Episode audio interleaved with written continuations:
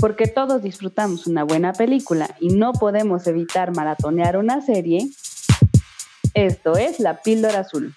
Lo que necesitas saber de cine, series y cultura pop. Conducido por Cintia. Bienvenidos a otro episodio de La Píldora Azul. Yo soy Cintia G y como cada semana está conmigo Annie B y David y en esta ocasión les tenemos, o necesitamos hablar de dos cosas muy importantes.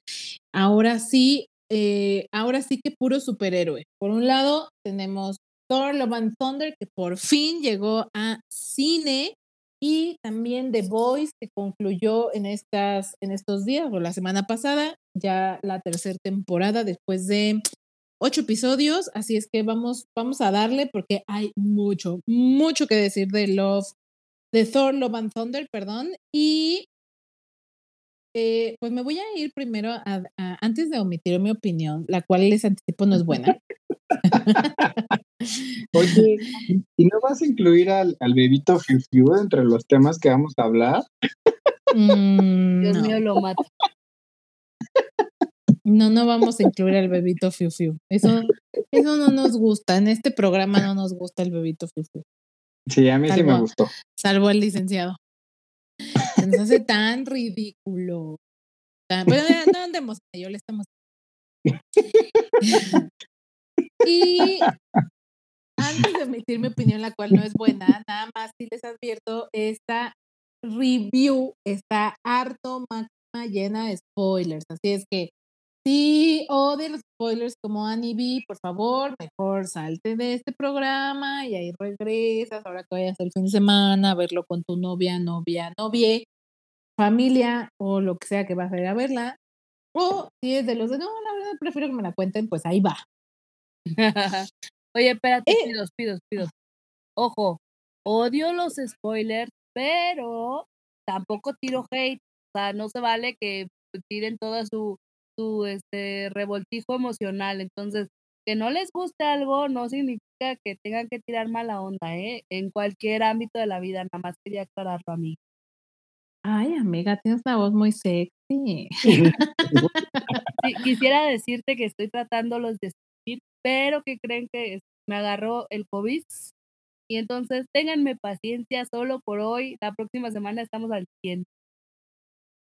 Ya ve- para que vean el compromiso de la B con este H programa y con todos ustedes, que aquí está, este, ¿cómo se le dice? O sea, con la camiseta bien puesta de la píldora azul, entregándonos su, su opinión y noticia. Correcto. Muriendo en la raya. Ándale, esa quería decir. Gracias. Se me había olvidado que el licenciado es como el, el diccionario o libro de dichos vieji- de, de viejito. Es como, es como Ted, ¿no? Como de, de How I Met Your Mother. Ándale, sí es. Y sí es, ¿eh? Sí, sí, sí, Sí lo siento así. Sí es nuestro Ted Mosby. Muy bien, pues ahora sí, vamos a darle a Thor Love and Thunder, que es la cuarta, es la cuarta película en solitario de este personaje de Marvel.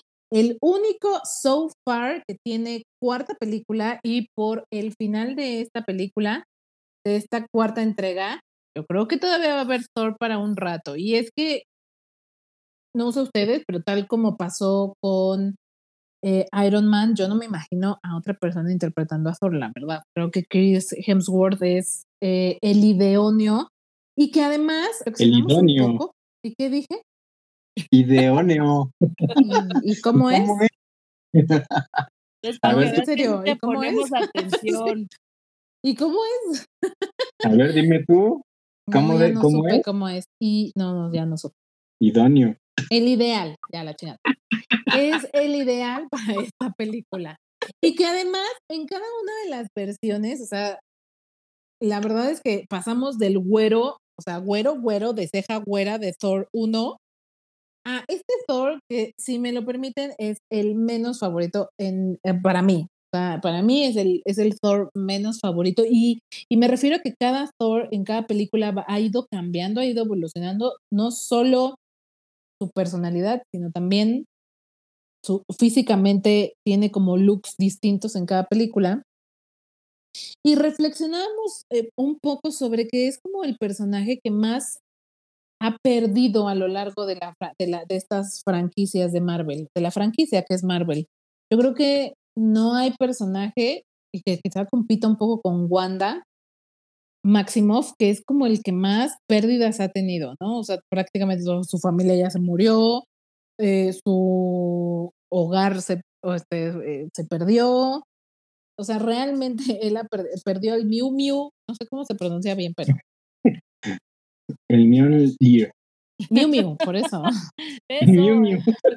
El Miu Miu. Miu Miu. O sea, todo, este, este muchacho, neta, ha, atravesado como por muchas pérdidas y creo que han tratado en la medida de lo posible eh, reflejar eso en las diferentes películas y eso es como un gran acierto que creo tiene el personaje. Y ya más adelante hablaré de lo que no me encantó. Ahora, rápidamente sobre la trama, este Thor sí continúa en donde nos quedamos en es e, e, es este mm, Endgame, la última vez que vimos a Thor, sí, ¿verdad? Ajá. Que él decide irse con los Guardianes de la Galaxia. Entiendo que han pasado ya un par de años con ellos, o eso es lo que yo entiendo. No sé si ustedes también están en la misma línea que yo. Y después de algunas aventuras, finalmente él, eh, después de, una, de un llamado de auxilio de su amiga Sif, vuelve este personaje nuevamente en estas películas de Thor, él decide eh, separarse de los Guardianes de la Galaxia e ir a averiguar qué es lo que está pasando. Y aquí es donde él se entera que hay villano que se llama Gore, que es el asesino de dioses, ¿no? Mm. Que está justo persiguiendo y matando por todo el universo a diferentes dioses. Y entonces decide que debe de enfrentarlos, sobre todo después de darse cuenta que, que, los asgardianos están siendo atacados por este villano. Entonces, a partir de ahí se desarrolla todo el resto de la película y creo que con eso es más que suficiente por este momento para situarlos. No sé si olvidé algo. Sí, nada más sería el carnicero de dioses, mejor conocido, este Gore. Mm, muy bien. Así es que yo aquí, a partir de aquí, ahora sí me gustaría dar mi opinión a reserva de lo que ustedes, Annie y David, digan, la verdad a mí esta es la película que menos, menos me ha gustado de las cuatro de Thor. Creo que el sello de Taika Waititi es muy característico por el tema de la comicidad. Hay muchas bromas, pero creo que ya el tono, si, si, si, si Ragnarok, perdón, fue fuertemente criticada por ello, yo siento que esta todavía lo hace muchísimo más y se siente que está dirigida a un público demasiado infantil o sea, sí le bajaron como bastantes rayitas al tono de la película y eso, pues a mí que no soy niño no me encantó, a lo mejor a los niños lo podrán disfrutar más, pero yo como adulto, la verdad, sí creo que exageran demasiado en la parte de la risa o de la, o de la, de las bromas. Y yo inclusive siento para los que vimos em, What If en Disney Plus, que esta es la versión live action del Party Thor. O sea, Así lo sentí. No sé si a ustedes les pasó igual. Y yo siento que además el Party Thor no es el mejor Thor que hemos visto. O sea, lo digo como algo malo, güey. no es bueno. Vas a mí. Pues mira, yo, yo se los decía la vez pasada, yo creo que la comedia es como la sal, y si tantito te pasas ya no te sabe rico el guisado. Para mí no, no es tan mala, pero sí me quedó tantitito arriba de sal, ¿no? O sea, digámoslo así. Me gustó, la volvería a ver, sí, pero no me encantó, no me vuelve loca. Creo que se, se le va un poquito de la mano toda esta parte de la comedia, pero también hay otras cosas muy, muy, muy buenas que, que yo resalto. Por ejemplo, la participación de Christian Bale. O sea, Christian Bale me parece que estuvo brutal. Para mí, de verdad estuvo brutal sí, yo coincido, yo coincido con ustedes que se pasó de comicidad, como dos rayitas. A mí Ragnarok me gustó muchísimo, es mi, la, creo que la mejor película de Thor y de las mejores, solo superada por Endgame e Infinity War. Eh, la de Iron Man. Bueno. bueno, a mí no me gusta tanto, pero pues sí. Creo que si lo hubiera hecho con un tono más hacia Ragnarok me hubiera gustado más. estamos viendo que ya le bajaron 20 rayitas a lo que nos acostumbró Marvel del cierre de la fase 4. Eh, o sea, creo que comparados con las películas de Sony, está muy buena. Comparado en general con las películas de superhéroe que no son de Marvel, también es buena. Comparado a lo que nos traía Marvel acostumbrados, sí le bajaron. Espero que le vayan subiendo porque las últimas que han salido de, de Marvel están mejor algunas series que las mismas películas. Eso no quita que sea pésima, o sea, es buena. Te vas a pasar un buen rato, es una buena palomera, eh, y yo rescataré un par de cosas. Una, como bien dices, Annie Christian Bale, yo siento que le quedó chica la película, actúa muy bien. Y el principio de la película donde nos sitúan por qué tiene esta motivación Gore, creo que estuvo un poco de más, no, no lo aprovecharon, pero lo demás que hace lo hace muy, muy bien. Creo, creo que otro buen punto es el soundtrack, aunque hubiera, debieron de haberle subido dos niveles más de volumen, pero el soundtrack es muy, muy bueno. El Surprise Matt Damon que hace también es muy bueno. Ya la agarraron como chiste que en cada película hacen una obra de teatro de la película anterior. anterior. Me gustó también muchísimo. Oye, y, el niño que nos deja, ¿no?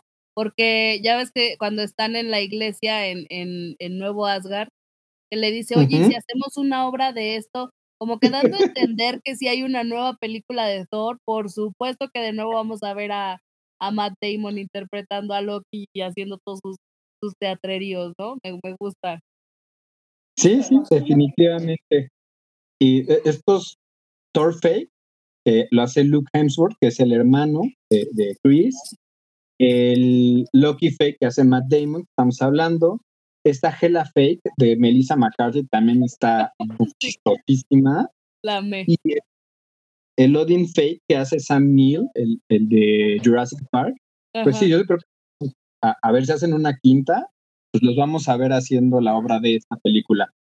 Y yo acabé viendo la película en Atmos 3D, que tanto estaba criticando a Cinépolis que por qué no juntaba las dos partes. Y me gustó mucho la pueden ver en 3D, creo que vale, una, vale la pena, es una película que vale la pena ver en 3D. Al final para mí es una buena película y hasta ahí. Si van con cero expectativas, creo que se la van a pasar muy bien. Más que cero expectativas, yo creo que si vas a pasarla en familia, con tus criaturas, las vas a ver al cine y superhéroes, pero como para niños, ahí sí, todo bien, hasta ahí. Pero si vas con la idea de ver eh, héroes, héroes verdaderamente en acción, con superpoderes y batallas. Es como super wow. No, no, no, no, no, ni al caso.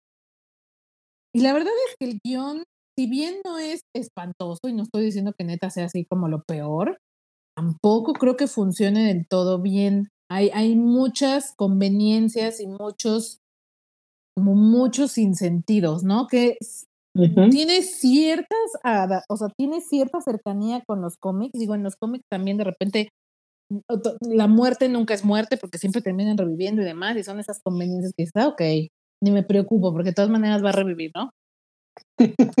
pero de repente a mí se me hace ridículo, perdón que te interrumpa, pero me refería como a momentos de, ay, casualmente le habló el Miu Miu a la vieja esta, ¿cómo se llama? La Jane Foster casualmente. Y casualmente le llamó y entonces ella casualmente ahí fue y entonces casualmente se paró ahí junto y ya, así, nomás pasó y ya, así, sin ningún sentido de explicación, lógica. No porque en el cómic esté mejor explicado, ¿eh? Pero de todas maneras me parece absurdo. Fíjate que esta es una de las películas que está más apegada a los cómics, menos el final con Lo. Eh, no se habla de que Gore tenga una hija que sobrevive y se quede con Thor, porque Thor sí tiene una hija, pero con Lady Swift en una línea alternativa. Pero bueno, fuera de eso, sí es una película muy apegada a los cómics.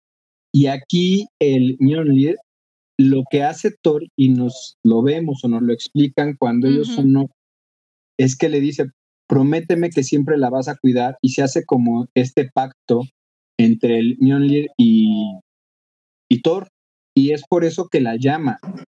Eh, claro o sea, sí, pero que de eso que se arme solo y ya la super maga como heroína y así, ya se me hace así como de, mm, pues no, a mí, o sea, se me hace muy conveniente, es muy fácil, sin mucha lógica.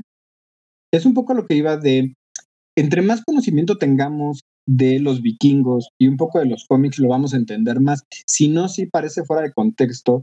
Y creo que fue desaprovechado esa parte. Si hubieran sacado una escena de cómo se vuelve Mighty Thor, creo que hubiera estado padrísimo ver cómo le está ganando, se junta, se empodera, sale ella, eso hubiera estado así de wow, ¿no? Y lo pierdes. Es que, ¿sabes qué? O sea, yo hubiera preferido ver cómo ella se convierte en Mighty Thor antes que ver su ridícula historia de amor, que la neta sí me pareció demasiado rosa y sí. O sea, Deja tú. entendimos, tenían una relación, que había algo mágico, lo que tú gustes, eso ya lo sabíamos. ¿Por qué teníamos que ver la película rosa de comedia y de romántica ahí? Yo sí hubiera preferido que nos mostraran la transición, porque de frente vemos a Jane Foster ahí en la pelea ya súper empoderada, ya sabe usar el martillo, sea, ya trae los años de entrenamiento, ¿cómo? O sea, no. Yo sí lo hubiera sí, Pero hay muchas secuencias que no tienen sentido, no solo esta este tiempo que le dieron al romance entre ellos dos, sino también la escena inicial que mencionaba David de Gore, como dándonos un poco de contexto. O sea, yo entiendo cuando hay un nuevo villano hay que dar cierto contexto, lo entiendo bien. Pero no creo que haya estado del todo desarrollado, fue como demasiado rápido.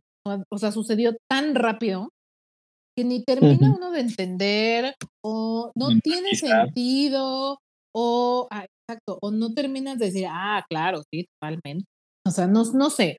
O sea, creo que eh, eh, presentar al villano hubiera sido de otra manera eh, y, y, como que se siente, o sea, para mí sobra, pues al final terminó sobrando y si no hubiera estado ahí, mejor. Creo que hubiera dejado el contexto del villano para que él mismo lo narrara en determinado momento, porque esos minutos, la verdad, no me gustaron nada y que empezaran así la película, la verdad sí, no me gustó. Otro momento que a mí también me, me, neta, me molestó bastante fue la personalidad que le dieron a Zeus. O sea, Russell Crowe interpretándolo bien, porque físicamente sí me lo imagino así, pero, o sea, ¿qué onda con este chiste menso de cuando baja como de su altar para hablar con Thor y se levanta la faldita? Dude, ¿qué es eso?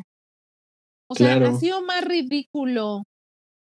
Fíjate que a mí me gustó fuera de esa parte, o sea, esa parte se me hace ridícula e innecesaria, pero se me hace muy panzón, ¿no?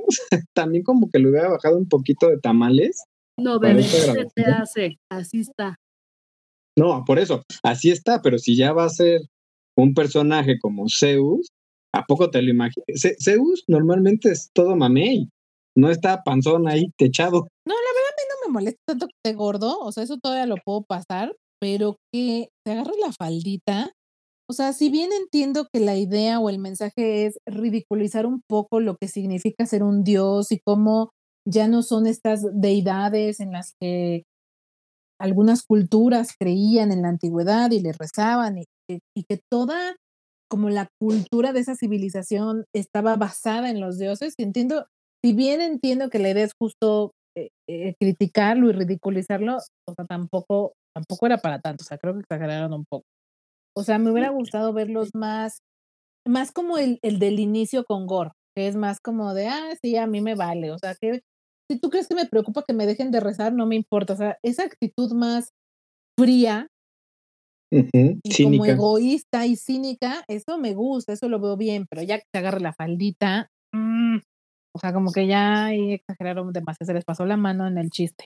No sé si es la imagen que tenemos de, de Zeus de, de las películas donde justamente como dice David, ¿no? Se ve mame y poderoso y tal, pero a, a, a, lo que yo sé de Zeus, el tipo era bastante berrinchudón, o sea, bastante caprichosito, entonces sí ridiculizado, pero tampoco tan fuera de contexto porque el, y el tipo, mm, según lo que sé, y era berrinchudito. Y si no, le preguntamos a los de Destripando la Historia. Exacto, que nos ayuden nuestros amigos de Destripando la Historia. Exacto. Bueno, pues yo aquí veo como dos, tres cosas. Una, estoy de acuerdo con, con, contigo, sí, lo ridiculizaron, creo que de más, pero me gusta mucho cómo hablan de todos los dioses. Y cómo es la crítica en general hacia las religiones. El speech que se, se avienta Gore en un principio con su Dios, a mí se me hace muy, muy fuerte y si lo analizamos, hijo, está bastante cañón.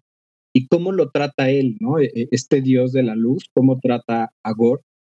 Y al mismo tiempo me surge una duda que yo no encontré en internet. Si ustedes lo saben o alguno de nuestros escuchas lo sabe y nos lo puede o me lo puede resolver, estaría súper bien. Que sale un dios, eh, ay, se me acaba de decir la, idea, de nuestra cultura como mexica o maya. Claro, sí, sí. No sé si. Se, se, ve como prehispánico, pues. Según yo es Quetzalcoatl. Es que me quedé entre que si es Quetzalcoatl o Tlaloc, porque también sale una serpiente emplumada. Es que tal cual. Órale, bien. Bueno, nos quedamos con eso. Sí, lo cual me gustó, o sea, yo también lo vi y yo así como siempre, ¿no? ¡Uh, México! ya saben que soy yo, pero estuvo padre, estuvo padre ver a los dioses de distintas religiones, ver tantos, porque sí, de verdad hay muchísimos. Esa, esa escena en particular me gustó, no voy a decir por qué.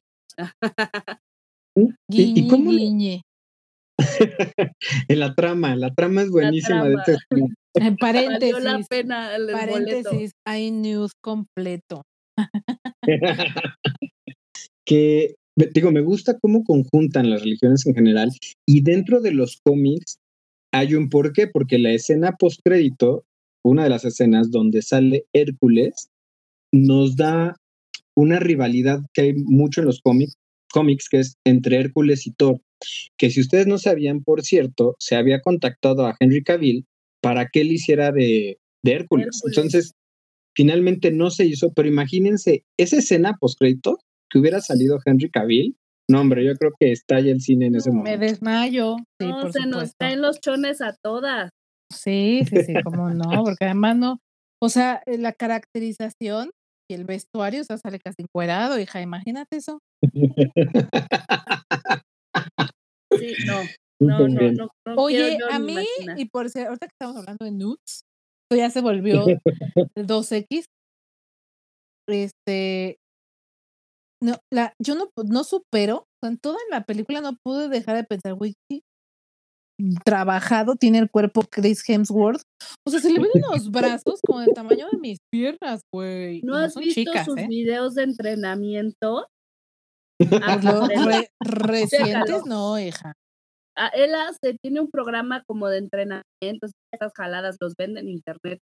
Chécalos, esos, chécalos, para que tú te expliques por qué el hombre está como está. No, bueno, no, no que me explique, pero es que neta los brazos me sorprendieron muchísimo. O sea, qué show. Bueno, todo, todo su cuerpo está, o sea, tiene 10 años. Pero es que, bueno, los brazos están impresionantes. Sí, estoy de acuerdo. O sea, yo también me quedé viendo los brazos. Decía, este tipo está cañón. Cuando lo estira y se le ve el tríceps, el bíceps, o sea, sí está muy cañón. Todo el cuerpo, de hecho, se le ve así esculpido a mano. Y finalmente, por, ahí decía y, y, el David está tallado por los mismísimos dioses. su cuerpo. Es un papucho. Es un papucho. y, fíjate, y la gente y las mamás preocupadas porque vieran Lightyear. No sé si vieron esos memes de este, ¿tú crees que tu hijo se va a volver gay por Lightyear? No, tu hijo se va a volver gay por ver Thor Van Thunder. no, mira, si nosotros crecimos con el beso de Madonna y no nos volvimos lesbianas, ya, ay, Dios, no se estresen. Ay, bueno, bastante. Eh, y, y, decía, el cuerpo de, de Chris Hemsworth es un trabajo de 10 años. Y por ahí decía Taika Waikiki que cómo no lo iban a mostrar si para lograr ese cuerpo tienes que cuidar mucho tu alimentación y hacer mucho ejercicio. Y si al señor le tomó 10 años, bueno, pues que lo luzca, ¿no? Se ve muy bien. Eso sí, para que veas, tiene buen este, tiene buen aspecto, sí, sí. sí, sí, sí, sí. Aún aquellas que no les gustan los güeros reconocen que se ve muy bien. Sí, yo les he dicho, a mí el Thor no es mi héroe favorito porque está demasiado güero. No me encanta, yo prefiero a Loki, así como flacuchones, sí. me gustan más a mí. pero eso que no, eso no niega y, y, de reconozco que sí es una persona muy atractiva y que además, pues sí, estoy totalmente de acuerdo contigo. Si el señor ya le tomó su tiempo, el esfuerzo en mantener un cuerpo así, pues sí, que lo muestre. Nosotras no nos, o sea, lo entendemos muy bien, la lógica está clara. No veo fallas. No veo fallas en la lógica de mi amigo el, el Waititi. Pues fíjense que antes de, este, de seguir hablando de lo bonito que está este el la trama. Yo quiero decirles que otra de las cosas que me gustó muchísimo, pero muchísimo, fue la escena de la pelea de los niños. Me encantó esa escena porque aparte me parece que el motivo está muy justificado, ¿no? Cuando dice Thor que, o sea, cuando pide la fuerza para ellos y cómo ellos con, con, lo, con las armas que, que se encontraron a mano pueden dar esta batalla, a mí me fascinó. O sea, yo de verdad, me, yo como, como les digo, ¿no? A lo mejor yo como mamá tengo otra visión, pero yo sí me imaginaba a mi hijo con su martillito de juguete así en máxima este, inspiración peleando. No sé, a mí me fascinó esa escena. Yo sí creo que esa es una escena de mercadotecnia completamente hacia los niños. obvio. Yo más bien, o sea, más que mercadotecnia, sí el mensaje de Taika Waititi claro a que es para niños, punto. ¿Y qué otra prueba o qué otro mensaje tan contundente para dejarlo más que claro que esa escena? sea, yo para mí esa es exactamente la razón por la que esta película es de niños. Esa y, muchos otros momentos de la película. Y ese es como el momento cúspide, ¿no? Que un niño pueda sentir que es capaz o, soñar con que puede, no, no tiene que ser Thor o verse como Thor para poder ser un héroe, ¿no? Entonces, sí, para los niños está súper wow. Entiendo el punto. Ya, como te digo, ya en una visión más exigente y más de adultos, la verdad es que, pues no sé, o sea, yo no la hubiera ya puesto. no eres pues. target. Pues no, o sea, sí, puedo reconocer que es la tan linda y el mensaje, lo que tú quieras. A mí, nonsense, ¿sabes? O sea, no, no era, pues prefería, o yo preferiría ver más secuencias de Thor peleando como en Infinity War, ahorita que lo, que lo hablaba David. O sea, la verdad es que el Thor de Infinity War yo creo que sí está dentro de los mejores Thor que hay en todo el universo cinematográfico de Marvel. Te voy a decir una cosa, antes de alejarnos de este punto, que eh, lo que sí me gusta es acompañado con un buen soundtrack, que ya mencionaba David, y está pasando lo que tú estás diciendo, a lo mejor se dirigen a audiencias más jóvenes, pero está muy bien porque a través de este tipo de contenidos podemos regresar canciones, viejos clásicos, y, eso mismo en Stranger Things. Ahorita también esta parte rockera que tiene mucho esta película, me parece que va a traer un revival a toda esta música clásica y a mí me encanta esa idea, ¿no? Al público güey, cuando dices música clásica, como que pareciera que estás hablando de Beethoven, güey. Sí, güey. No, rock clásico. Rock ah. clásico. Ah, bueno. A ver, lo que va a pasar es que nosotros que crecimos con esas canciones de los noventas, pues nos gustan, ¿no? Nos regresan a esa época. y las generaciones nuevas, o sea, ya como tíos, las generaciones nuevas, pues las van a conocer. Porque quien las llegan a conocer, eh, tengo un par de sobrinos que tienen 16 años y las conocen, pues son por los papás. Y yo creo que ahora muchos más las, las van a conocer. Y concuerdo contigo, Sin, que y, con Annie, que igual ya no somos target, pero bueno, viéndolo en un sentido positivo, veo dos cosas con esa escena. Una, está padre que empoderen a los niños, que les digan, ustedes pueden hacer lo que quieran y que su héroe es quien los empodera. Y por el otro lado, pues nos están dando el inicio de la nueva generación. Está el niño, el hijo, perdón, de este Hemgo, el, el que puede hacer el Bifrost, y pues ya, Gendas, gracias. Nos está diciendo precisamente quién es la nueva generación que viene, ¿no? Los Avengers. Lo amé, lo amé, por cierto. Y como dato curioso, y no te los quiero robar, amigo, pero la esta Love es hija de Chris Hemsworth, y es su hija. La vida real. Para los que no sabían. de hecho, ahí te va ese, e, ese dato curioso, porque no es no es el único que aparece, ¿no? Está, como dices, India Hemsworth, que es Love, la hija, el hijo de Thor, uno de los ¿Cuál Love, la hija? ¿La hija de Gore? Ajá, es hija de Chris. No, ay, sí, yo como de, ¿Qué? Escándalo. De hecho, Chris acaba de compartir en su, en su Facebook una foto de la bebecita en la primera película de Thor, o sea, ella, la bebé en el set. ya con la niña en grabación, o sea, dice el primer día que ella me acompañó a la grabación y en la última película. Así es. Mm. Ay, qué tierno.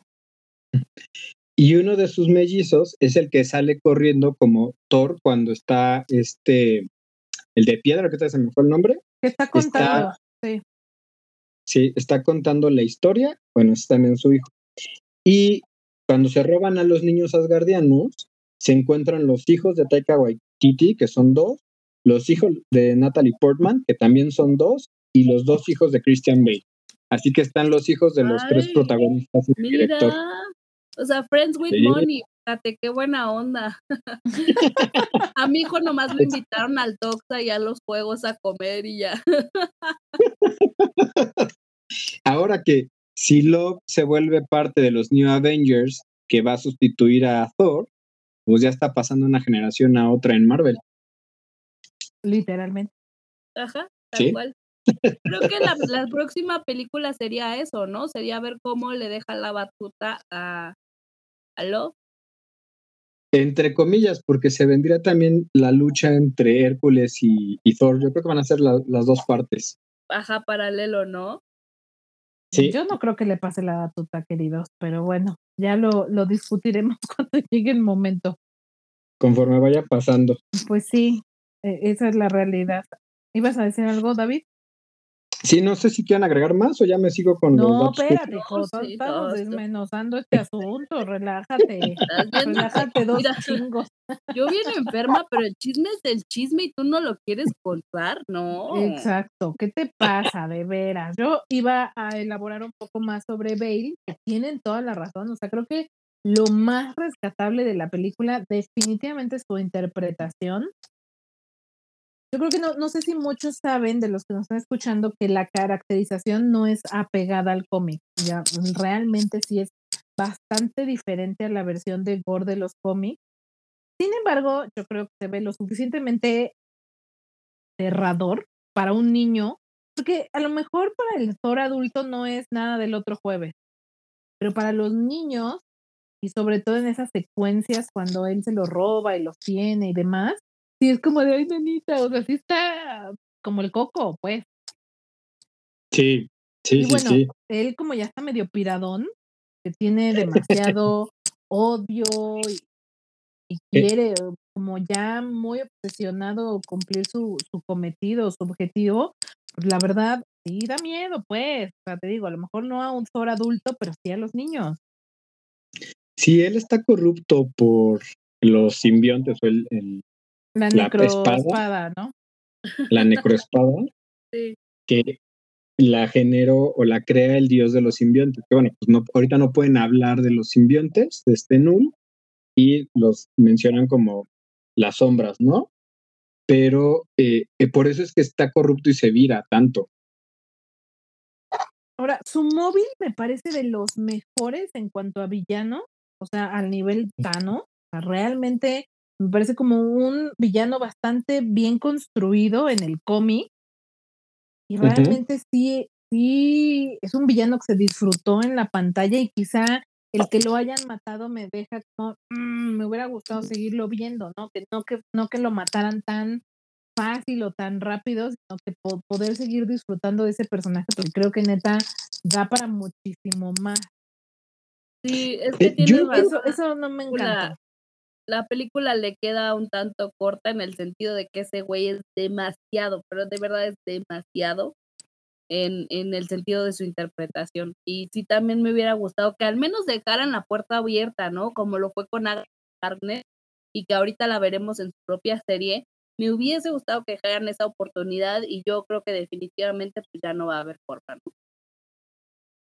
Yo creo que igual el personaje le quedó chico porque no lo veo como un malo que se vaya dos, tres películas, pero él sí es muy, muy buen actor, mejor actor que el propio personaje.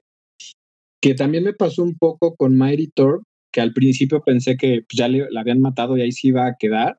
Sí dije, bueno, tanto relajo para que la maten. Y bueno, ya cuando vemos la escena post créditos que llega al Valhalla y al parecer se va a volver la siguiente Valkyria y es como sale del Valhalla, dices, bueno, ok, está bien, es la introducción de Mighty Thor. Pero sí en un principio dije, no manches, ya la mataron. No, más bien yo supe que ya, o sea, ya se cierra la participación de Natalie Portman. De hecho, por eso no participó en la película pasada de Thor, que ya ella no quería salir. Y después, este, pues no sé si le llegaron al precio, no sé cuál fue el tema, pero regresa para esta entrega. Y ya hasta donde yo tengo entendido, ya no más. Se acabó aquí, muchas gracias. Pero me gusta el cierre que le dan y amé ver a Heimdall. Más bien, yo creo que todos los fanáticos de Marvel y de Natalie Portman, que tiene bastantes, quisieran seguirla viendo y que, y, y, y como les dije hace ya unos minutos, realmente una muerte en Marvel no es una muerte definitiva, todos pueden regresar, ahí está Loki, por ejemplo, hablando del universo cinematográfico, y yo creo que o sea, me inclino más a que ya se acabó la participación de Natalie Portman, la verdad también creo que muy desaprovechado su personaje, porque igual todo sucede tan rápido. O sea, el problema o el gran problema es que todo sucede tan rápido. Y en una misma película conocemos a Gore y a Mighty Thor y en la misma película se mueren los dos. Entonces yo no creo que esta película por lo menos daba a una continuación, o sea, que siguieran un poco la historia de estos dos personajes para poderlos ver un poco más disfrutarlos un poco más porque creo que sí son buenos personajes. Y claro que en los fans siempre va a estar la esperanza de que ambos en algún momento pudieran regresar, pero yo también creo como Annie que esto se acabó. Oigan, Mira, yo hablando de Mighty Thor, onda con los besos que se daban esos dos. Me queda bien claro que no se querían besar, pero les prometo que hay actores que no quieren y aún así se ven muchísimo más reales que ese amor eterno y apasionado que se supone que esos dos se tienen. que horror, ¿eh? Perdón, lo tenía yo que sacar. O sea, ¿tú lo estás diciendo que no se ven reales los besos? Sí, se ven súper falsos, se ven bien nacitos. No, guacala, no sé. No, no era un beso bonito de amor eterno, ¿no? No, no sé, amiga. No le estaba poniendo mucha atención a esto. la verdad, o sea, de todo lo que estaba sucediendo en la pantalla es lo que menos me importó. Yo me andaba proyectando en ella. Fíjate que yo no los vi fake, ¿eh? Me hicieron normales. Y regresando a lo de Mighty Thor, yo creo que, mira, al final va a ser como le vaya a esta película. Como todo es el dinero. Porque dentro del cómic sí se muere así y la regresan. Y como estás diciendo, si les conviene y le llegan al precio, la van a regresar. Si no, ahí la van a dejar. Pues si no, tendría escena post créditos tú y yo lo platicábamos y las escenas post créditos dejan abiertas las películas para si logran recaudar lo suficiente sacan la siguiente o sea hay muchas escenas con muchas semillas sembradas que no llevan a ningún lugar o sea si, te refieres a que siempre tratan de dejar una puerta abierta sí siempre pero la verdad es que muchas de esas cosas no se concretan y yo siento que sí sí le tiro más te digo la, la esperanza nunca muere pero sí creo que hasta aquí fue el tema de Jane Foster. Yo creo que el tema de Jane Fonda va a terminar de, acuerdo a cómo le va a la película. si le va bien a la película, va a haber una quinta y la van a sacar a Mighty Tour. Si no le va bien o no les conviene, la van a hacer a un lado. Y finalmente, Natalie Portman, así como decimos que se ve muy bien este Crims Hemsworth, Natalie Portman también se ve espectacular, se ve muy guapa y muy tonificada. Yo lo que me enteré es que esta cuarta película de Thor es la que más recaudación ha tenido de las cuatro. Nos basamos en tu opinión, chance de que sí, aunque yo sí, lo que digo, que lo que yo escuché es que definitivamente ella no quería formar parte. Entonces, sabrá Dios. Pero no quería formar parte de esa tampoco, le llegaron al precio.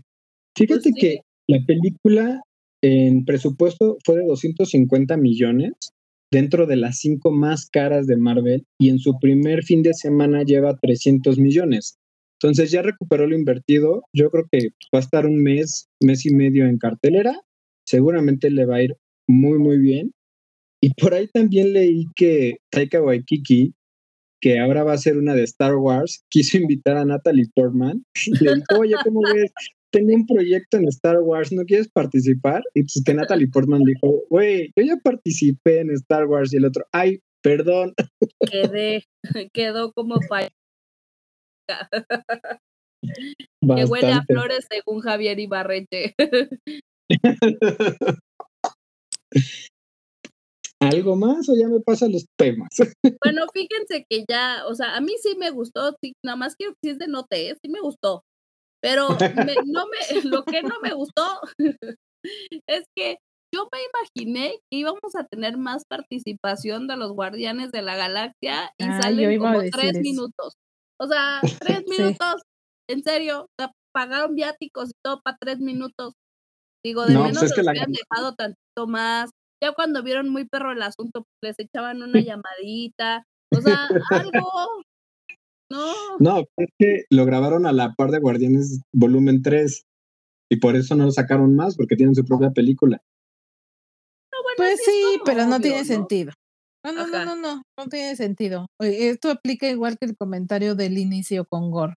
Mejor no los pones, güey, o sea, no tiene sentido. Te digo, el problema es que la película desde mi punto de vista va tan rápido que entiendo que por un lado la, el ritmo nunca cae, o sea, van pasando cosa tras cosa y entiendo que eso mantiene un ritmo, ok, pero se siente tan acelerada que hay un montón de cosas que toda, toda esa primera secuencia, antes de que ya Thor se ponga a buscar a Gore,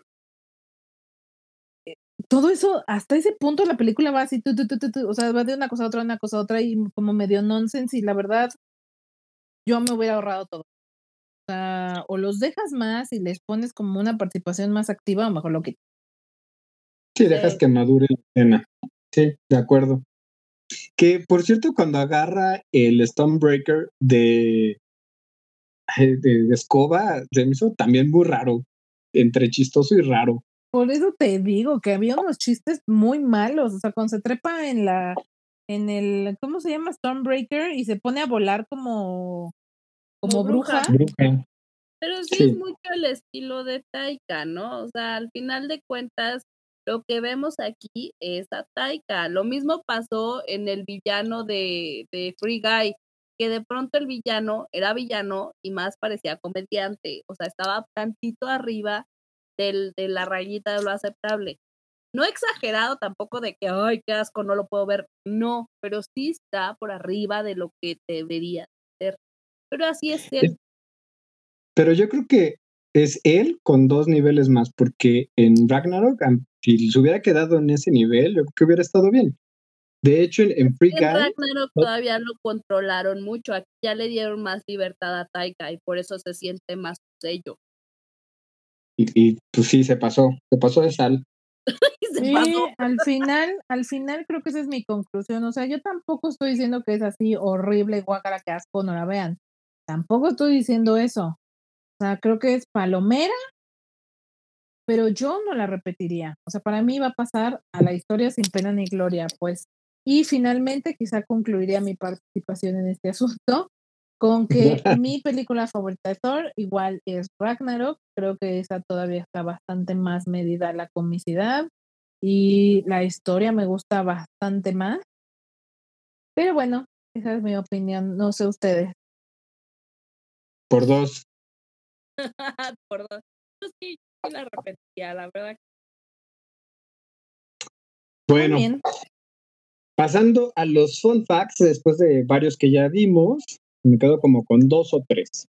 Uno, ah, mencioné en un principio que está el Surprise Matt Damon, que es como un movimiento un poco más grande de películas donde sale Matt Damon sin que tú lo esperes. Y hay como seis, diez películas donde él sale. Si les interesa un poco más, búsquenlo. Pero es esto que estás viendo, una película que sabes que no va a salir, de repente sale y lo que te genera es como, ah, órale, es Matt Damon. O no sé quién es ese actor, pero medio lo conozco, que creo que es lo que pasa en esta película. Y no sé si notaron que ahora Thor los dos ojos los tiene azules y no tiene uno marrón como se había sido cuando pierde el ojo y el Raccoon se lo da, este Rocket Raccoon le da un ojo y aquí pues salta la duda si fue una, un error de continuidad o ya este Rocket Raccoon le consiguió un ojo eh, cibernético ya de su color. Luego, obviamente, bueno, no sé, no sé, obviamente, no sé si se dieron cuenta. Yo ni me había detenido a pensar en esto, o sea, qué, qué obsesionados son los fans a veces. obsesivos más bien, qué obsesivos. Sí, pues sí. Y supongo que no se dieron cuenta en la escena que estábamos hablando que le quitan la ropa a Thor. Ven que trae un tatuaje de Thor, bueno, digo de Thor, en honor a Loki. Ajá, en honor a Loki. Y también trae todos los nombres de Natasha, de Tony, de Heimdall, de Odín su padre y de Frigga su madre, que fueron todos los que murieron. Lo trae en un costado. Yo sé que... ¿Tú crees que le íbamos a ver los tatuajes? Qué bárbaro. Pues por eso se los estoy diciendo, precisamente. Pero ¿quién es Natasha? Natasha Romanoff, Black Widow.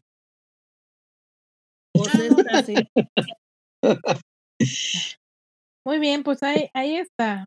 creo que la mejor manera de resumir esta película es si quieres llevar a tus hijos a pasar un buen momento, esta es una buena película para ellos. Si estás esperando algo como The Boys, pues nada que me es justa. Yo, yo, justo ahorita que vamos a hablar de The Boys es completamente lo opuesto. O sea, si hay algo opuesto a The Boys en este momento es Thor Love Thunder. Literal. Completamente lo opuesto. Y eso nos da pauta a hablar un poquito de el cierre de la temporada completa y el cierre de The Boys, que ya eh, concluyó la tercera temporada en Amazon Prime, esta serie original donde es una fuerte crítica al mundo de los superhéroes y como ya les había dicho, ¿qué pasaría si una persona con super habilidades decide no hacer el bien, más bien ser un egoísta y hacer lo que le dé la gana porque tiene superpoderes? Y ahí es donde empieza el punto de partida del argumento de The Boys. A mí me gustó bastante esta temporada, no sé ustedes, yo sí la disfruté eh, me, me, gusta que no la dosifiquen, porque de repente esto de aventarte una temporada completa en un fin de semana a mí no me termina de convencer porque siento que no la, no la disfruto. O sea, no tengo tiempo de procesar lo que vi en los primeros capítulos cuando ya tengo que terminarlo, de, o sea, cuando sigo avanzando y, y mi adicción no me deja ponerle pausa a las cosas, yo ya no disfruto. O sea, sí me gusta que me la dosifiquen, tengo tiempo para disfrutarla y procesarla, eh, pero, y bueno, más bien, la verdad, a mí me gustó bastante cómo concluyó. En general, en términos generales, creo que va, va bien, se mantiene, aunque también siento que se vuelve, se está volviendo cíclica. O sea, al final, la lucha entre Butcher y The Boys contra Homelander es lo mismo. O sea, al principio pareciera que estamos viendo una luz al final del túnel y que por fin van a poder con él y al final el tipo solo cada vez se hace más y más fuerte y más y más se empodera en su situación o en su papel y pareciera que neta no hay quien le pueda hacer frente. Sí, estoy de acuerdo contigo que, que repiten y de repente se vuelve un poco predecible y aburrido, aunque tal vez ahorita eh, al final de, esta temporada le surge como la incógnita de si matar o no a, Homelander o ayudar a Soldier Boy, que después resulta que sí sobreviven los dos. Eh, no sé a dónde lo van a llevar. Yo espero que, que cierren muy bien la siguiente temporada, porque si no va a ser como un poco más de lo mismo, aunque es bueno en gore. O sea, tiene mucho gore, muy, muy padre, sin censura. Las actuaciones son muy buenas, es una excelente sátira, creo que en ese sentido de la sátira es un buen guion, pero si no sé de repente hacia dónde la van a llevar, ¿eh? en eso coincido contigo. Sí, porque, ¿sabes? De repente se siente como Dragon Ball, Que cada vez se vuelve más poderoso Goku, pero llega un enemigo más fuerte y, lo, logra, lo logra como equiparar y vencer, pero luego llega otro más fuerte y entonces lo mismo, y, y está bien, es Dragon Ball, el Goku, no pasa nada, pero no sé, no, no es lo que yo esperaría de una serie como de hoy. A lo mejor aquí les hizo falta construir un poco más a lo mejor empezar con un villano medio, y luego subir a uno más intermedio, y luego pasar al gran, como lo hicieron un poco con eh, la saga de Infinity War, ¿no? que había villanos medios, chicos medios, hasta llegar al gran villano que fue Thanos, ¿no? A lo mejor si hubieran construido algo así tendría un poco más de sentido, pero es que de veras, cada temporada es prácticamente lo mismo. Están tratando de vencer a Homelander y al final neta no pueden. Sí, yo creo que en esta temporada debió de haberse muerto alguien, ¿no? Como que todos quedaran vivos, tal vez solo Maiva que se queda sin poderes aparentemente, o se supone que se queda sin poderes. ¿No es Maiva? Maeve. Ah, ok, tienes razón, Maeve. y bueno, creo que eso que tú dices, mataron a Black No Noir. Eh, y pues, por ahí. Bueno, nada más digo, Black Noir. Bueno, el Noir, el Blackie lo mataron y pero también su muerte acaba siendo medio X, o sea, no te lo esperas, pero ah, aunque por ahí leí que eh, de todos modos sobrevive, no importa que le haga eh, Homelander o en su caso, en su momento, eh, Soldier Boy, sigue sobreviviendo. En ser una de esas, igual y vemos que regresa. No, fíjate que más bien lo que, lo que dijeron es que van a traer a otro actor para que interprete, o sea, bueno, a otro superhéroe o persona que interprete a, dentro de la misma ficción, pues. Porque al final lo importante es seguir mostrándole al público de la gente en este universo de, de The Boys que todo está bien, ¿no? que, los, que los supuestos superhéroes está todo bien y no pasa nada. Entonces van a traer a alguien que use el traje y no van a ah. decir que él murió. Entonces más bien va como un poquito por ahí. Eso fue lo que leí como en avanzada de la siguiente temporada. Como para tratar de seguir, porque si te, si te fijas, lo que sí se ha ido desmoronando, o sea, digo, no, no todo permanece 100% igual, claro que hay ciertas eh, cierta evolución, por ejemplo, pues los, los siete, que es este grupo de superhéroes non plus ultra, pues ya nada más es Homelander, o sea, la estrellita ya se fue.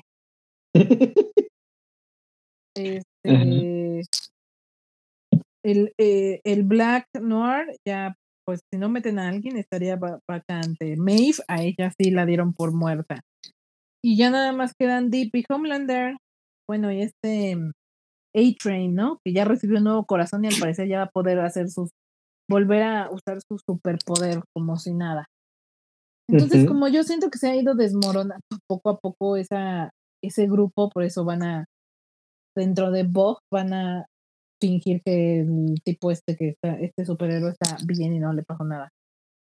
Supongo que va más o menos por ahí en la historia. Y, pero te digo, o sea, al final Homelander cada vez es más invencible. O sea, ahora puede matar eh, civiles a, plena luz del día, enfrente de un montón de personas y la gente le aplaude, que es algo que, que, mm, yo creo que es de las cosas más acertadas que tiene The Esta fuerte crítica a que los políticos, pienso yo, yo lo traslado mucho a la vida política de cualquier país, pero en específico, por ejemplo, de este, de, de México, un político puede hacer cualquier cosa y le aplauden. O sea, no hay problema. Mm, sí, sí, sí, estoy de acuerdo. Sí lo siento un poco más aterrizado a Estados Unidos, pero también estoy de acuerdo contigo que cada vez se vuelve más cínico el político. Pueden hacer más cosas y a la opinión pública por X o Y razón está bien, ¿no? aunque yo esa escena de, Homelander sí me quedaba pensando eh, por qué la gente le aplaude, ¿no? O, por qué un papá le aplaude y después todos los demás. ¿qué tan dispuesto estaría uno a hacer algo por su hijo? ¿No? Creo que son de las pocas cosas en las que tal vez uno eh, justificaría matar a alguien. Entonces, mm. Sí, sí, claro, si violan a tu hijo o lo intentan secuestrar, no si le aventaron una botella en la cabeza, güey, o sea, ni al caso con la reacción. Se llama manejo emocional, hijo. Y tú no, y tú, y, y, como dicen en Spider-Man, un gran poder conlleva una gran responsabilidad. Y una persona como Homelander o cualquier superhéroe no debería de. Es que esa es justo la crítica a los superhéroes dentro de The Voice. Una persona con tales habilidades debería tener más eh, más censuras, o sea, más control, más candados. Una persona así no podría andar por la vida haciendo lo que se le dé la gana. ¿Por qué? Porque justo podría literalmente, como sucede en la serie, hacer lo que quiera. Una discusión que, por cierto, en algún momento hubo en Marvel con la parte de Civil War. ¿Hasta dónde se le, se le regula o se le controla a los superhéroes? ¿Hasta dónde deben de, deben de ellos de ser libres de hacer no lo que ellos quieran? O sea, es un tema bastante debatible, o sea, tiene como muchas aristas, hay muchos argumentos de ambos lados, pero es justo la crítica que se hace. Yo más bien creo que le, le aplauden por, por el lavado de cerebro tan, tan drástico que hay. O sea, e, en la serie, en la ficción, Bog controla todo. O sea, Bog controla los canales de televisión, tiene noticieros, pero tiene prensa, pero tiene, o sea, está en todos lados inclusive hasta en la política, ¿no? Que eso es justo parte un poco de cómo cierra la temporada. Están metidos en todos lados y tienen acuerdos y arreglos en todos lados. Y, y a través de todos esos, eh, de toda la presencia y el control que tienen, tienen a la gente eh, con el cerebro lavado, ¿no? Y un ejemplo es el papá, el padrastro de la hija de Elem, que es uno de los chicos de The Voice, ¿no? y que él está enajenado y él, como que representa al grueso de la gente dentro de The Voice. La gente que cree todo lo que ve en la televisión, porque incluso en el, en el penúltimo, último capítulo, que él, me está discutiendo con él y le dice, dudo, o sea, es que este güey es malo. Y el otro le dice, ay, claro que no. O sea, nueve canales de televisión o nueve programas, no sé cómo le dice, no pueden estar equivocados. O sea, tú estás que está mal, infórmate. O sea, es literal creer a ciegas lo que te dice una, una televisora, un presentador, es no cuestionarte las cosas. ¿Y cuántas cosas así? Yo por eso lo, lo, lo, lo traslado a la, a la, vida política de cualquier país, ¿eh? ¿Cuántas cosas no te pueden decir así de no, esto es que esto no es así, esto es asado? Que en realidad, pues no lo es. Pues ahí está el alunizaje, ¿no? Por ejemplo.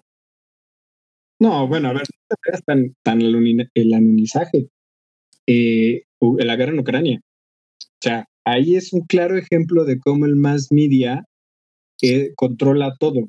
Y de hecho es lo que estamos viendo en, como Homelander y lo que dices de Vogue es todo el conglomerado, es una crítica al conglomerado que tiene ATT con Warner Bros. y todos los canales que puede controlar y a su vez cómo se usó con este Trump, cómo se está usando ahorita para la guerra. Eh, bueno, lo podría enlazar con muchas cosas de política, que no es el canal, pero es una, una crítica a eso, ¿no? Y algo que, que tiene Homelander, pues es que es psycho. Y se había estado un poco controlando, y, y como dice Sin, pues ahora le aplauden y ahora ya le soltaron la correa. La opinión pública este acceso a que pueda hacer cualquier cosa. Y es lo que está pasando, ¿no? Cada vez que se normaliza esta violencia, esta idea de que si tienes dinero y tienes poder, puedes hacer cualquier cosa. ¿Cuántas veces no hemos escuchado de hijos de gente millonaria o de políticos que asesinaron, que mataron, que hicieron, y les hacen una investigación que dura cinco años y después son absueltos. Entonces, sí, sí estoy de acuerdo, pero es algo que estamos ahorita viviendo. Si a alguien le interesa por ahí un poco más el tema, investigue por qué no se compró Twitter, por qué Elon Musk se echó para atrás para comprar Twitter. Ay, nos vas a dejar así con él. Bueno, iba a decir, ay, sí, que nos cuente, que nos cuente, pero no sé cuánto te podría tomar contarnos esto. Y se nos empieza a agotar el tiempo. Lo resumo rápido. Eh, se quería comprar Twitter para tener mayor control hacia la gente disidente.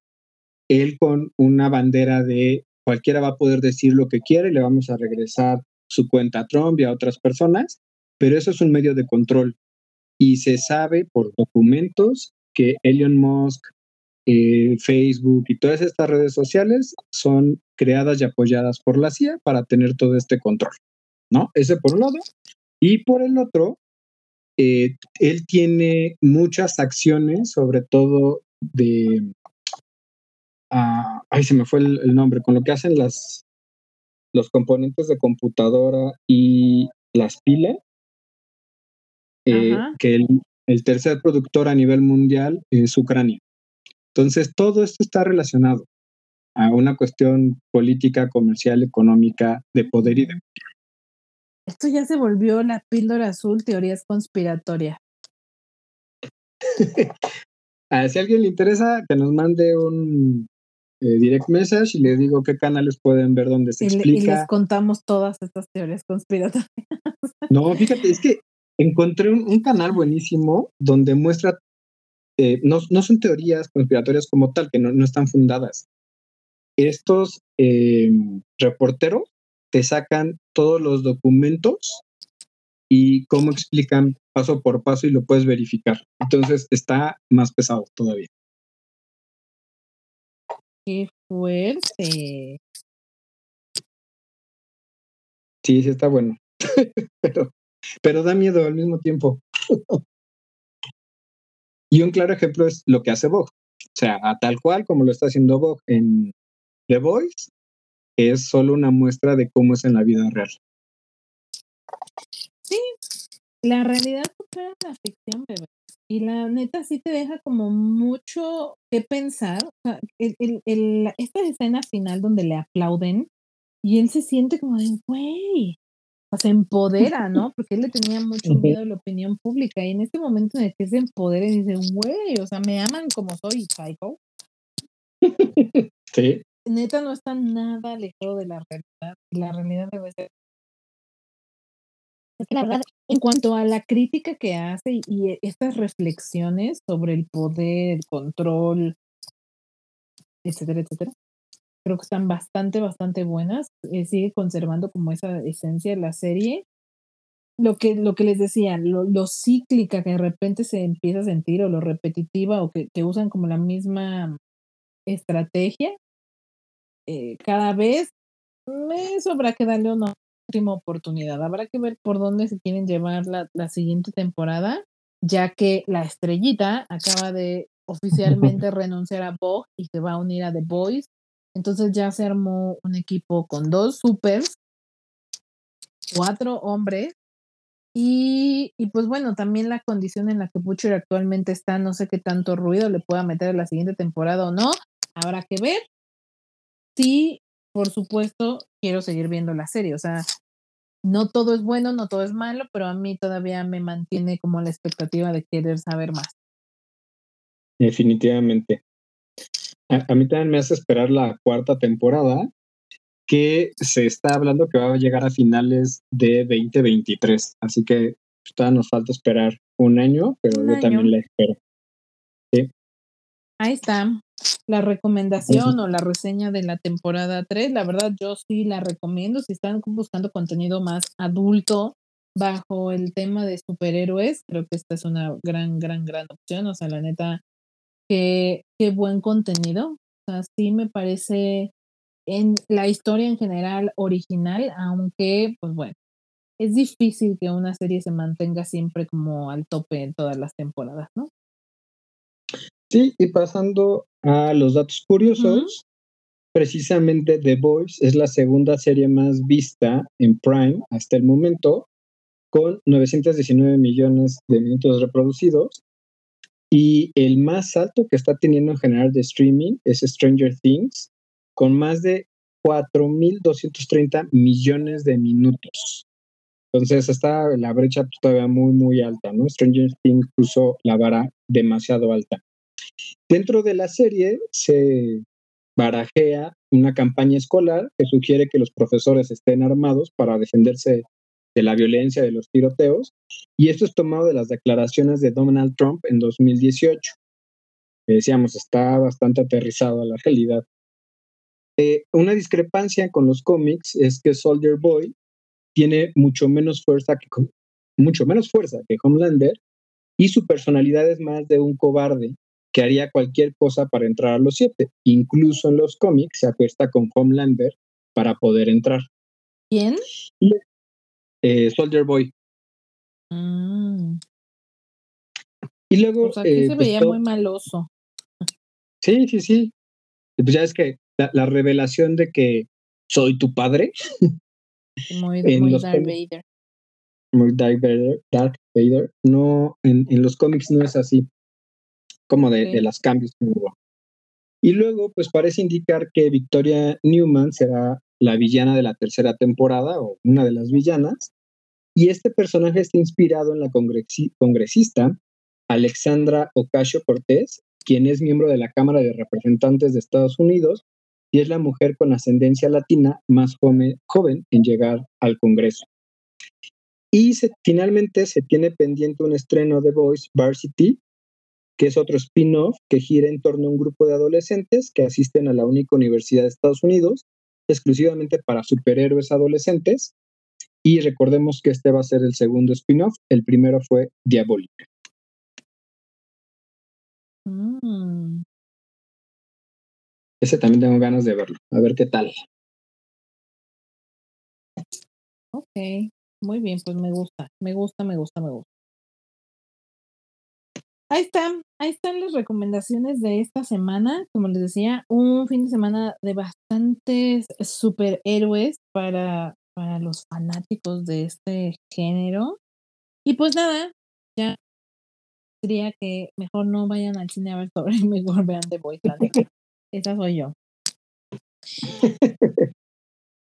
Pero Annie, Annie tendría otra opinión al respecto. Seguramente. No, pero pues es que mira, para bueno del arte es es subjetivo y aquí hay para todos. Entonces, pues a unos nos gustarán más unas cosas, a otros otras, y es perfectamente válido, ¿no? Aquí hay espacio para todos. Dale. Muy bien, pues ahora sí, brevemente, porque se nos está acabando el tiempo, ya tenemos el tiempo en contra, pero brevemente vamos a darles algunas de las noticias más relevantes de la semana o que están eh, algunos estrenos interesantes en esta su hermosa sección, la Píldora News. Y yo les quiero hablar de Idris Elba, porque a mí la verdad me cae de cuate, y apenas eh, salió, bueno, hace unos días se anunció que él em, está protagonizando una película que se llama The Beast o Bestia en español, sobre un león, así como como, como se ve como súper, como, como con esteroides, pues. Ajá, como que nos, quedamos en African Safari, pero por 10. Así, güey. Entonces se ve así como de bestia asesina máxima, eh, se ve como un thriller. Y esta llega a cines el 18 de agosto, nada más porque es Idris, pues igual y sí la veo. ¿Y ya viste el tráiler de esta película? Uh pues se ve buena, ¿no? Pues por eso te digo, o sea, están manejando bien el suspenso, pero la trama, o sea, un, un león, no sé, psicótico, pues no, no sé.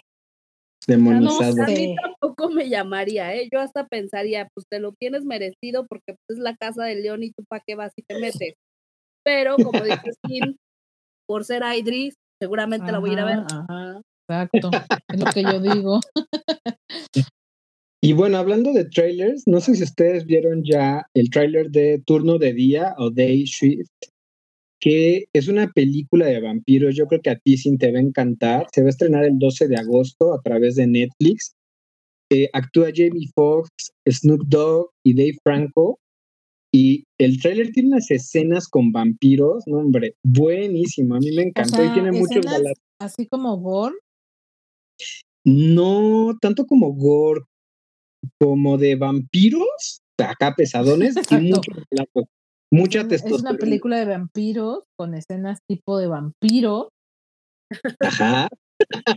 con testosterona. Ah, con esteroides. Así es. Ok, ok, lo voy a buscar. ¿En dónde dijiste que va a estar? Netflix. En Netflix. La Netflix. se estrena el 12 de agosto. Yes. Bueno, si vamos a estreno, el próximo estreno que se ve que va a ser un bombazo es el de Elvis, que por ahí dicen que es así, pero en serio de las mejores biopics que pueden haber. Ya veremos.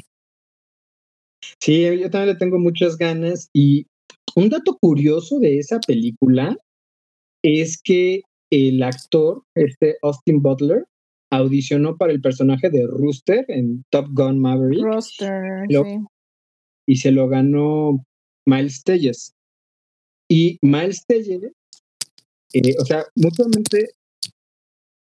Ya me perdí. A ver, sí, Sí, sí, sí. Él también, no, estás, estás, bien. Él también audicionó para Elvis y él no se quedó con el papel. O sea, como que se cruzaron y se robaron el papel mutuamente, uno por diferentes películas, uno por la de Top Gun Maverick y el otro por la de Elvis, pero güey, creo que está, estuvo bastante atinado. O sea, la verdad es que e, el actor que eligieron para Elvis le va bastante bien. O sea, el otro estaba viendo eh, fotos del actor sin caracterización y sí se ve diferente. O sea, creo que la caracterización lo hace bastante similar a Elvis.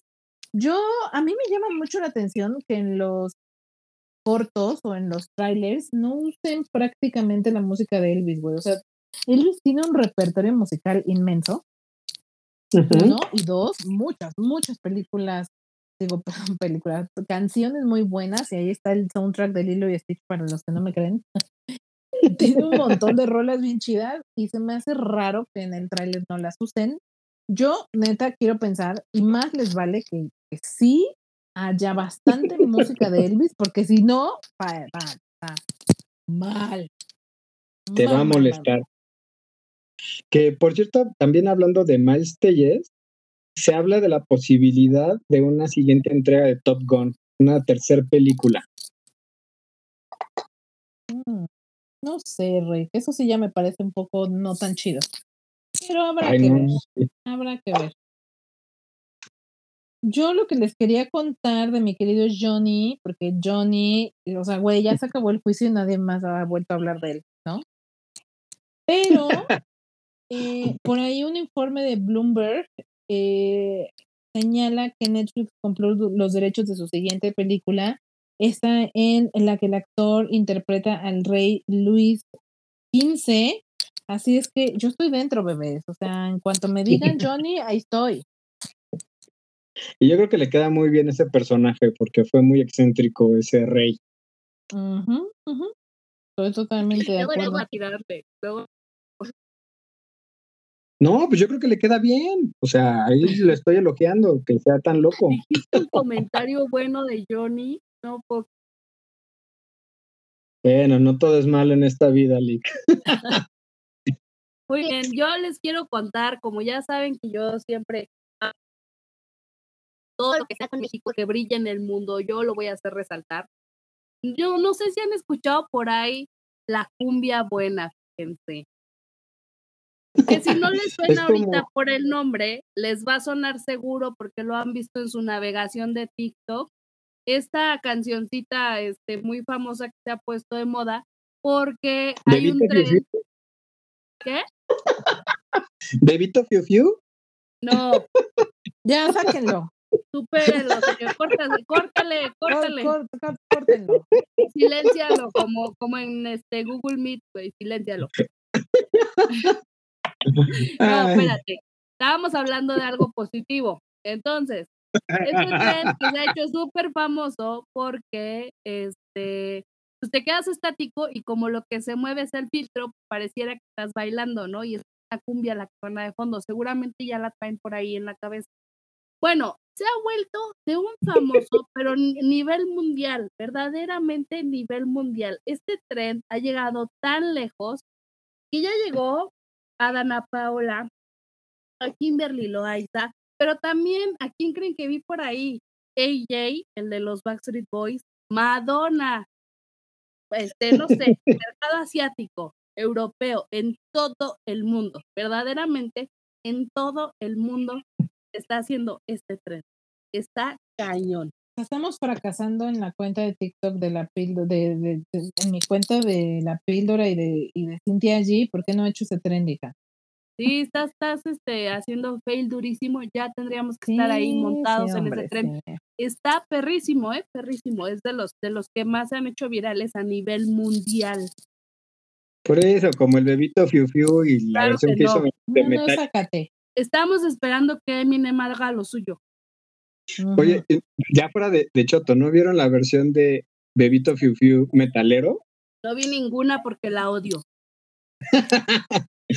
bueno, sobre los trailers, hay un nuevo trailer de Dragon Ball Super Super Hero que salió en español. Igual, si pueden verlo, está buenísimo, aunque es la misma trama de siempre de Dragon Ball.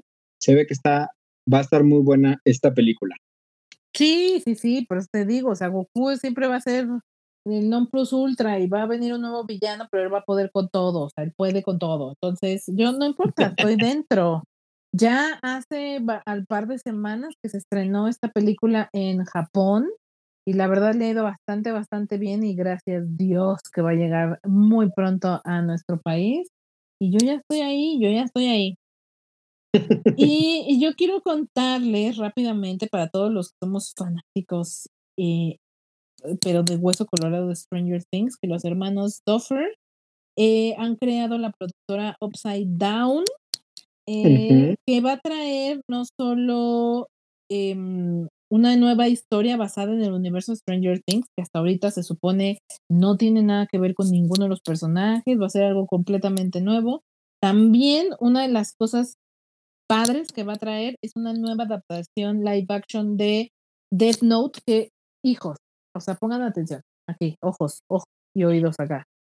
Si no han visto Death Note, es una serie animada, es un, es un, este, eh, es una caricatura, un anime. Si no lo han visto, no tienen idea de lo que se están perdiendo. Es una chingonería de contenido, así no hay otra palabra para describirla. Es de los mejores contenidos e historias que nos ha traído el anime y la neta vale toda la pena del mundo. Netflix ya sacó una adaptación, bastante mala, le fue bastante, bastante mal, en la que justo William Defoe hace la voz de em, pues la entidad maligna de Death Note. Pero la neta, la historia es buenísima, buenísima. Si quieren, después les cuento un poco sobre ella para quienes se, se, animen a verla, porque la neta es de lo mejor, de lo mejor que hay en anime, en serio. Es una historia muy, muy buena. Entonces, se los cuento porque que esté a cargo de los hermanos Duffer esta nueva adaptación me da muchas esperanzas de que por fin veamos algo live action decente. Porque tanto en Japón ya se ve hecho con una adaptación como ahora con Netflix y la neta, no, no, no.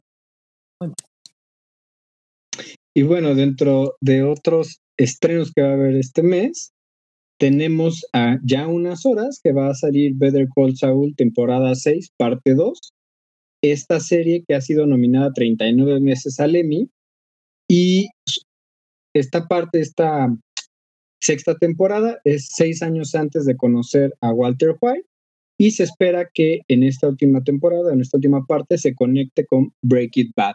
Esto en Netflix. Y para aquellos que nos gustan los temas de zombies y cosas raras, sale la serie Resident Evil el 14 de julio Después de 30 años hay un nuevo brote de virus T e igual por Netflix. Ok, oigan, ¿y qué creen? Se prendió el cerro, chismecito caliente. no, es que esto sí está de chisme, agárrense, ¿eh? agárrense. Resulta que se filtra lo que ahorita están llamando como, como los Uber Files.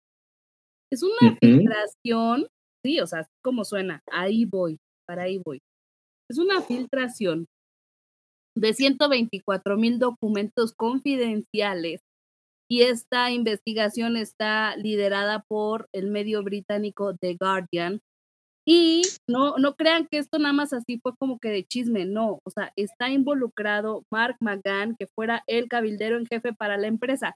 Bueno, resulta que el chisme es que Uber justamente ha aprovechado diversas situaciones justamente para posicionarse y entre el chisme que está saliendo durísimo es que yo no sé si se acuerdan, de pronto las plataformas tuvieron como muchos roces entre los taxistas regulares y las plataformas, ¿no?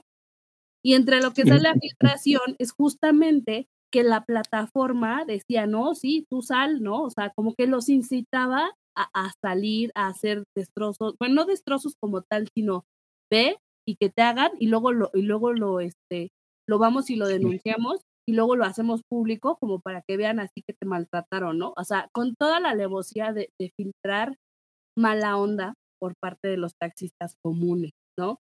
Y eso también sucedió aquí en México y sucedió en todo el mundo, en, en el proceso de posicionamiento de la plataforma.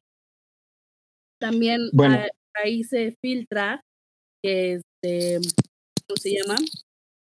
También como que esta empresa en varios países se sostiene a través de vacíos legales, ¿no? Como de que "Mm, por aquí nos podemos filtrar, ¿no? Pues por aquí podemos sobrevivir y que incluso hay conversaciones en las que ellos mismos dicen que son como piratas, ¿no? Entre comillas, que se sabe que estaban aprovechándose de esos vacíos legales para seguir funcionando, entre otras cosas. Esto está bastante jugoso e interesante ese chisme. Pues.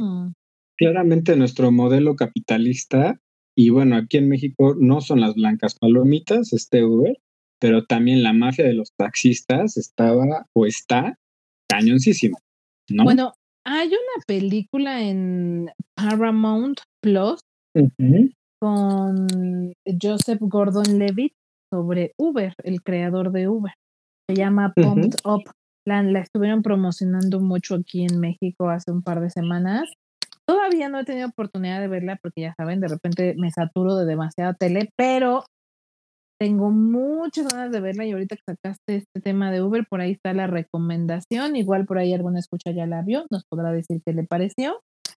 Y si no, en cuanto la pueda ver, les prometo que les traigo la reseña, porque me llama, estos eh, contenidos, películas o series basados en hechos reales respecto a algunas de las eh, empresas más eh, famosas. Hay, hay como ya varios contenidos de varias empresas eh, que, se, que han crecido muchísimo, que son muy famosas, que de estas que salen de Silicon Valley. Entonces, este es uno de ellos, la neta, y, y más o menos, a- eh, Annie habla un poco de lo que estás diciendo, de cómo, eh, como los, como los procesos bas- legales bastante dudosos que, que sigue la plataforma para generar dinero. O sea, la verdad, eh, bastante, ba- deja bastante que desear el cómo se manejan internamente los de Uber. Eso es lo que, de lo que entiendo trata. Sí, pues fíjate, hace poquito me pasó más bien con Didi, pero igual de plataforma, que me decía el señor, oye, y si no es indiscreción, ¿cuánto te va a cobrar del viaje? Porque si traes efectivo, pues mejor lo cancelo y págame en efectivo. O sea, porque me quitan demasiado. Ponte tú, si te van a cobrar 100 pesos, dame 80, que te lo juro que a mí me van a dar de ahí 40, 50 pesos. Así me lo dijo. Sí, bueno, aquí en México les cobran doble impuesto. Ajá. Esa es la bronca que trae ahorita. Y bueno, en otras noticias, o no sé si quieren agregar más a este tema, No, ya, dale. De- No, ya, date. de lo jodido que está nuestro sistema económico a nivel mundial, el megapanel de Marvel en San Diego Comic Con se va a realizar el próximo 23 de julio a las 19 horas, por si estaban con el pendiente. por si estaban con el pendiente. Oigan, y fíjense que el fin de semana pasado se llevó a cabo lo- la entrega de premios MTV Miau. Que no sé si por ahí se acuerdan o si, si, si ya lo habían perdido del mapa. Ya, ya saben que de pronto MTV cayó como se cayó, la net, se cayó. Y dejó de ser ese programa de música con el que crecimos nosotros, pues ya era puro reality, ya no estaba chido, incluso ya algunas premiaciones habían perdido el impacto que tenía esas premiaciones de MTV. Y ahorita se, les, se les ocurrió la maravillosa idea de hacer merch, de hacer fusión con TikTok. Y entonces la transmisión estaba a través de TikTok también y premiaron a varios TikTokeros del momento muchos de ellos no me parece que tengan talento, la neta. Al que más yo resalto que haya ganado es a Jimmy, el de Ponga pero este, pues fue una buena estrategia por parte de MTV, de MTV para revivir todo lo que fue en su momento, porque fin de semana por ahí se rompieron las redes con esta transmisión. Entre la chaviza, locochona. La verdad es que sí, de nuevo no somos target, amigos. yo lo vi y no estaba tan chido. Yo dije, mmm, ¿por qué no me estoy divirtiendo como yo debería divertirme? Qué mensa. Como pone. Oiga, licenciado, y me están faltando mis noticias de, mm, de deportes, porque este fin de semana fue Wimbledon, ¿no? Bueno, va, hay varios temas, sí. Fue Wimbledon, ganó Djokovic, eh, se retiró Mm. nada, un problema abdominal, aunque Uh, qué fuerte. sí, y fíjate que co- como, como buen gentleman, acabó su último partido porque a mitad del partido ya traía una bronca abdominal, su papá le pedía que se retirara y él dijo sí, pero primero quiero acabar el, el partido, lo terminó bien para darle, de hecho creo que ganó, así como tal, pero ya después se retiró por el dolor y entonces pasó por default el otro contrincante, finalmente lo termina Djokovic, como les decía, y gana su eh, vigésimo segundo slam y está dentro de los que tienen más slams de hombros, porque recordemos que las mujeres son las que tienen más slams con 23. Y también, pues nuestro querido Checo Pérez en la carrera en, en ay, se me fue el nombre. No es Austin, no es Australia, es Austria. En Austria, eh, primero fue un sprint que había, se había caído hasta el decimotercer lugar, tuvo una remontada padrísima, increíble hasta el quinto lugar, pero ya el día de la carrera, en la vuelta, en la primera vuelta, el, este Russell, que es del equipo de Mercedes, lo sacan una, un movimiento ahí que es conocida como la Hamilton, que es un vacío ahí en el reglamento, les pegan y lo sacan de pista y lo dejaron fuera, no obtuvo puntos, entonces ya en la puntuación general bajó al tercer lugar y él estaba peleando con Verstappen, su coequipero, entre el primero y el segundo, aunque todavía faltan como 15 carreras. Y bueno, pues ahí lo vamos siguiendo. Excelente. Gracias por el recap breve de la- las noticias más sobresalientes del deporte. Pues ahí está. Para que no se quejen de que aquí no se les da todo lo que todo lo que ustedes necesitan saber sobre la cultura pop. Muchísimas gracias, Ani, David. Ya saben, eh, chicos, los que nos escuchan nos pueden encontrar Facebook, Twitter e Instagram como La Píldora Azul, con una, entre- Píldora y Azul. Eh, la verdad, sí te- tendremos que hacer una votación para ver que, quienes están con con Ani y que sí les gustó Thor y que sí la recomiendan y quienes están con David y conmigo que no estamos diciendo que está mala, nada más cálmense solo que no es la mejor que Marvel te ha traído recientemente, creo yo, o creemos nosotros. Así es que por ahí, por ahí, eh, déjenos sus comentarios. También ya saben que está la página web, está el canal de YouTube. Así es que muchísimas, muchísimas gracias por darle play a este episodio y nos escuchamos, ya saben, la siguiente semana. Chao. Bye.